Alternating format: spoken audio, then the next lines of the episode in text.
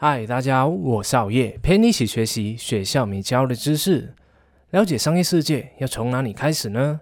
今天就和大家分享这一本《当商业开始改变世界》，让你从专家的视角解读五十本商业著作，给你提供更多的思考角度和诠释，快速的掌握五十本推动世界发展的名著精髓和核心要点。本书作者吴晓波是一名著名的财经作家，八九零新商学蓝狮子出版的创办人，毕业于复旦大学新闻系，常年对中国企业史及公司案例做深入的研究，著有《大败局》《激动三十年》《跌宕一百年》《浩荡两千年》《腾讯传》等作品，本本皆跻身畅销书行列，其中《大败局》更是被评选为影响中国商业界的二十本书之一。那么这一集呢，好业将会和大家分享书里面所解读的五本关于商业成功的好书洞见。废话不多说，我们马上来开始吧。第一，追求卓越，顾客是重要的创新来源。汤姆·毕德士，追求卓越，在一九八二年出版后，开创了管理学界的一个卓越时代。毕德士采用的样本法，以获利能力和增长速度为准则，从上千家公司挑选出了四十三家样本公司。其中包括了很多耳熟能详的大公司，比如沃尔玛、麦当劳、迪士尼、交生等等，从中总结出了八项卓越特质：一、采取行动。面对重大挑战的时候，大多数杰出公司并不是编制出报告来进行庞大的理论论证，而是立即成立专项小组，快速反应。组织的流动性对于杰出的公司来说非常的重要。二、接近顾客。杰出的公司受到客户影响的程度远远高于科技或是成本所造成的影响。优异的质量和服务是追求完美的基础，也是一家公司能够团结起来的信念。三、自主创新精神。杰出公司既具有大企业的风范，同时也能发挥出小企业的作风，能够充分授权公司上下各层，提倡企业制度。四、以人为本。以对待朋友的方法对待员工，视他们为合伙人，尊重他们，给予他们尊严，视他们为提升生产力的主要来源。五、亲身实践价值驱动，极力鼓励公司员工让价值体系深入组织的基层。六、坚持本业。毕德士和华特曼发现，在管理的过程中，许多收买合并的公司常常遭遇失败。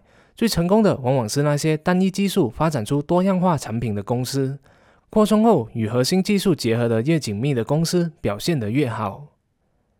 七、组织单纯，人事精简，实行简洁的架构可以让责任更加的明确化，避免因组织结构的复杂导致公司的瘫痪。八、宽严并济，它是对上述原则的总结，有严格的管控机制，同时也允许成员的自治和创新。追求卓越出版后，迅速引发了热潮，在短短三年里面畅销六百万册，是第一本发行量超过一千万册的商业类书籍。作者吴晓波在书里面也给我们做了一个这样的引导思考：追求卓越出版的十年后，即一九九二年，人们发现书中所选出的四十三家杰出企业当中，居然有十几家发生了财务危机。而到了二十年后的二零零二年，其中大部分的公司业绩低于市场的平均水平。再到了二零一二年的时候，多数的公司都陷入了增长停滞，个别几家已经倒闭或是破产重组。那么，汤姆·毕德士错了吗？有人发出了这样的疑问。毕德士最后的回答是：卓越只是一种静态的观念，而世界实在变化得太快了。对于成功的追求和效仿，是创业者最乐意学习的功课。那如果你要看一下硬币的另一面的话，就可以参考看看作者的大败局一和大败局二。第二，行销管理，行销学最后的大师。优秀的公司满足需求，而伟大的企业却创造市场。菲利普·科特勒。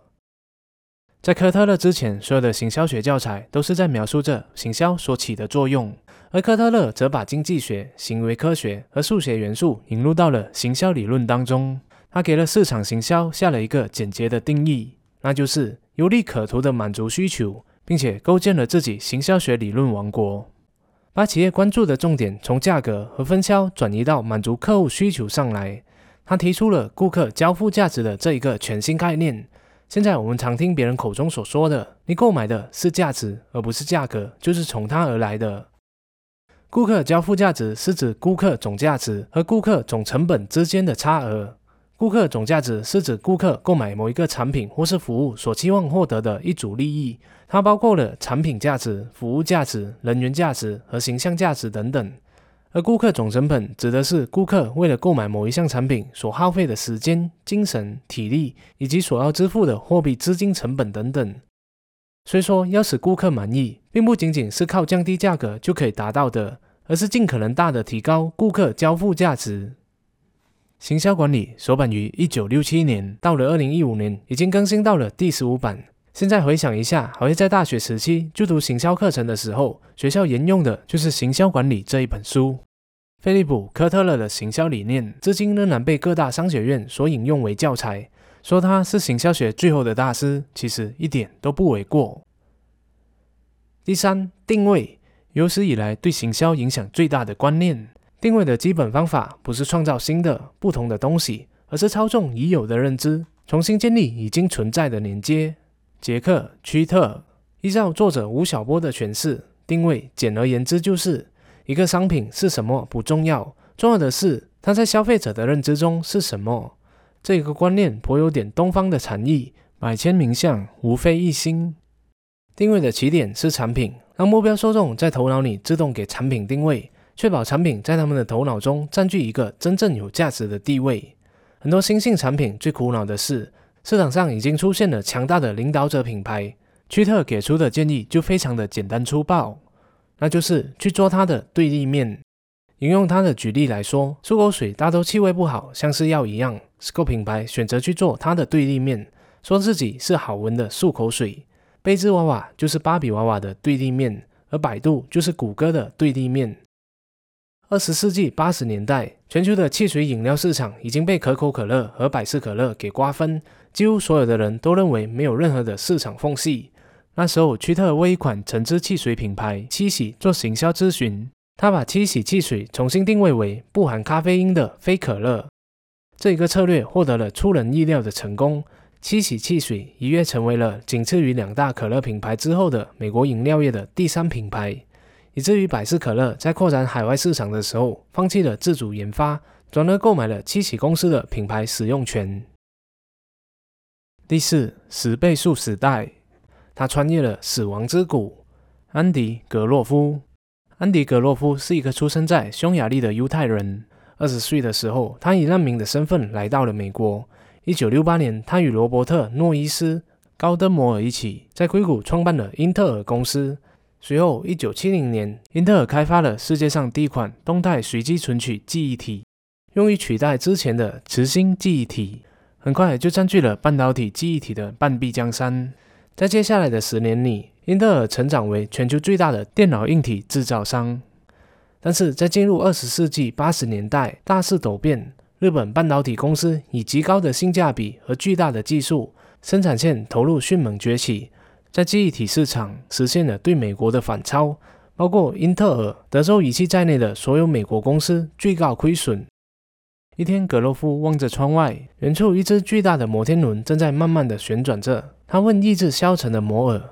如果我们被裁，董事会会请来一位新的 CEO。你觉得他会做的第一件事情是什么呢？摩尔犹豫了一下，回答道：“他会放弃半导体记忆体。”格洛夫想了一会儿，说：“那就让我们去做这一件事情吧。”在一九八六年，格洛夫临危受命，升任为公司的 CEO。他决定放弃半导体记忆体的业务，将注意力集中在中央处理器。格洛夫把这一个时刻称作为策略转捩点，意思就是企业的根基即将发生变化的那一个时刻。这一个变化有可能意味着企业有机会上升到新的一个高度，但它也同样有可能标志着没落的开端。穿越策略转捩点为我们设下了死亡之谷，是一个企业组织必须经历的最大磨难。格洛夫关闭掉了八家工厂中的七家，裁员七千两百人。公司几乎在一种令人窒息的氛围中摸黑转型。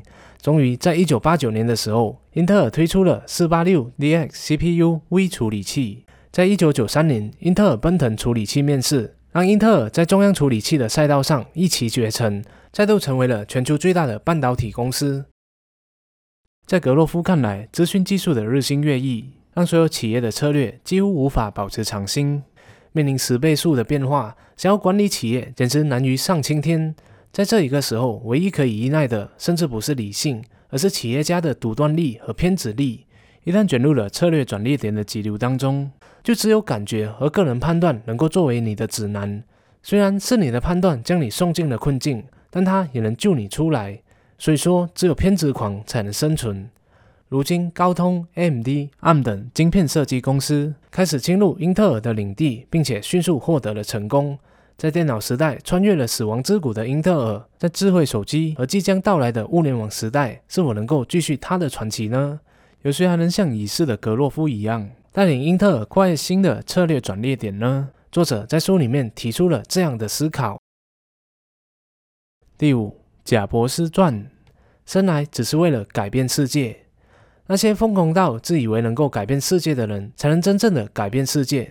这是一九九七年苹果电脑的广告名言。贾伯斯出生在一九五五，和比尔盖茨同年，比任正非流传至小十一岁，比马云大九岁，比祖克伯大二十九岁。作者吴晓波幽默地提到，在长寿这一件事情上，争强好胜一辈子的贾伯斯是彻底的输了。从一九八五年到一九九六年的十一年里，贾伯斯被驱逐出了苹果。这家公司山穷水尽之下，再次把他请了回去。在一九九七年，贾伯斯推出了令人惊艳的 iMac 电脑，让赛场重新回到了苹果时代。当然，真正让贾伯斯的名字在人类商业史上无法被绕过去的事情是，他重新定义了手机。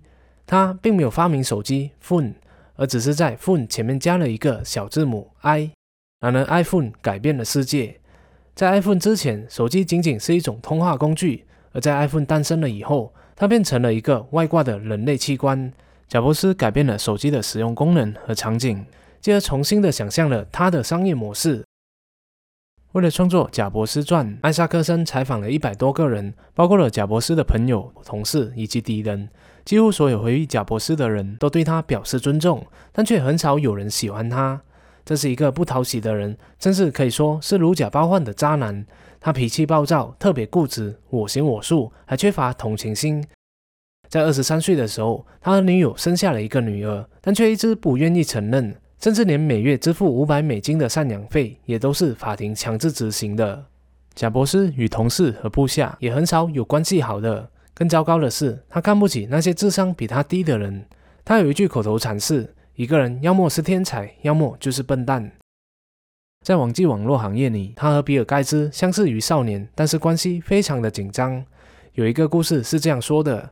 有一次，贾伯斯发现了微软抄袭他的技术，他便开车跑到了微软总部，冲进了比尔盖茨的办公室，对他破口大骂。